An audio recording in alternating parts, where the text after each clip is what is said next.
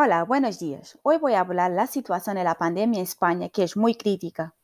Los hospitales han superado el límite de pacientes hospitalizados y la mitad de las unidades están ocupadas por pacientes con COVID-19. El número de contagios ha batido nueve récord. La tasa de incidencia también ha alcanzado un máximo histórico.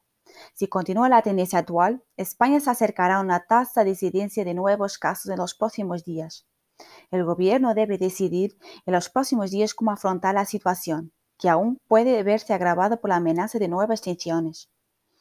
Fernando Simón, director del Centro de Coordinación de Alerta y Emergencia del Ministerio de Salud, advirtió que se deben acordar más medidas de control para aumentar la aplicación de las restricciones para que efectivamente se apliquen las restricciones.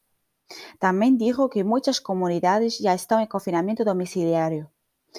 Considera que hay que reforzar las medidas actuales porque no serán suficientes para reducir el número de contagios. Y es necesario hacerlo rápido por la situación en los hospitales que están fallando. En la primera ola de la pandemia, España tuvo uno de los confinamientos más restrictivos del mundo, pero la apertura de los servicios y el turismo contribuyó a la segunda ola, y el país se vio obligado a introducir un nuevo estado de emergencia.